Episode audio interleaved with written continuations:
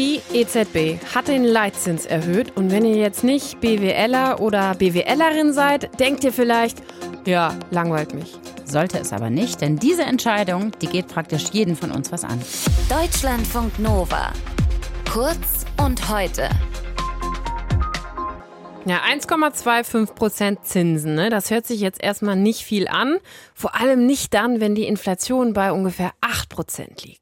Für die Europäische Zentralbank ist das aber ein Riesenschritt, denn immerhin lag der Leitzins jahrelang bei Null. Aber warum ist der Leitzins überhaupt wichtig für uns und was hat diese EZB-Entscheidung mit uns zu tun? Das kann uns Mischa Erhardt jetzt erklären. Mischa, die EZB erhöht ihren Leitzins um 0,75 Prozentpunkte auf 1,25.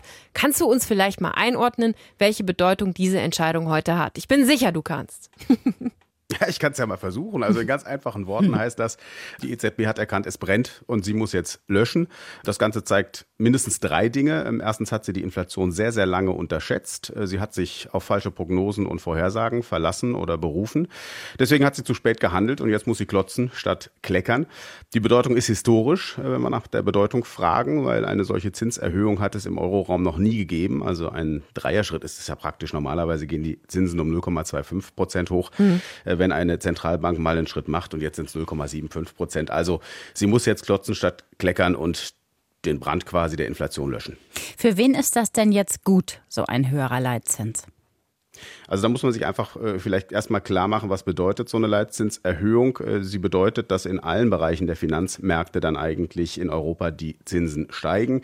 Davon können Anleiheanlegerinnen profitieren. Wer zum Beispiel Staatsanleihen investieren will, der bekommt dann wahrscheinlich auch wieder Zinsen absehbar. Banken natürlich, äh, weil die wieder mit der Kreditvergabe Geld verdienen können. Ein Kredit wird ja auch verzinst und diese Zinsen der Kredite, die waren ziemlich niedrig in der letzten Zeit, äh, als die Zinsen, die Leitzinsen so niedrig waren. Die Banken können also profitieren. Und letztendlich dann natürlich auch die Sparerinnen und Sparer, zumindest formal, weil natürlich dann auch wieder Geld auf dem Sparkonto höher oder überhaupt verzinst wird. Also heißt, wenn ich so ein Tagesgeldkonto habe, zum Beispiel, wo ich jetzt gerade mehr oder weniger gar nichts für bekomme, dann kann es sein, dass ich demnächst nochmal Zinsen kriege. Ne? Aber wie ist es denn, wenn ich mir das zum Beispiel. Das könnte schon passieren. Ja. Aber jetzt kommt noch ein Aber. Ja. ähm, wenn wir über Sparkonto sprechen, äh, das ist zwar richtig, da kriegt man dann vielleicht ein, zwei Prozent Zinsen jetzt drauf. Aber was natürlich noch viel mehr ins Gewicht fällt, ist diese grassierende Inflation, die wir gerade haben.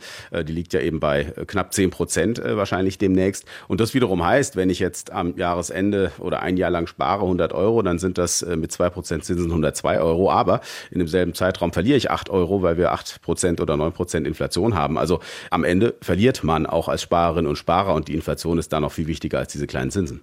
Es ist ja wahrscheinlich auch total äh, schlecht für mich, wenn ich mir irgendwo Geld geliehen habe, ne? weil dann muss ich ja jetzt dann auch mehr Zinsen für bezahlen.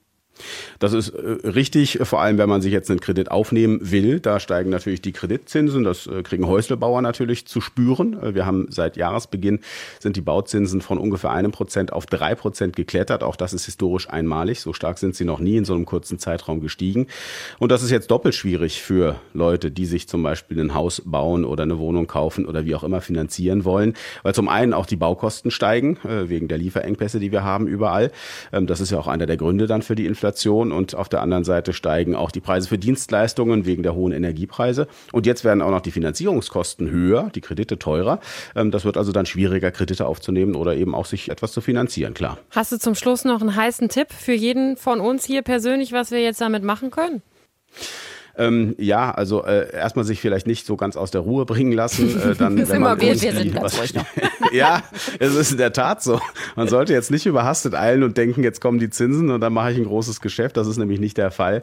Ähm, wer irgendwie Geld anlegen will, der sollte natürlich über Aktien nachdenken. Das ist eine Sachanlage quasi und äh, da kann man am besten gegen Inflation äh, sich schützen, wenn man dann Geld hat, das man zur Seite legen kann. Auch da darf man aber nicht die Nerven verlieren, ne? Nee, da muss man auch immer ganz ruhig bleiben. Oberste ja. Regel.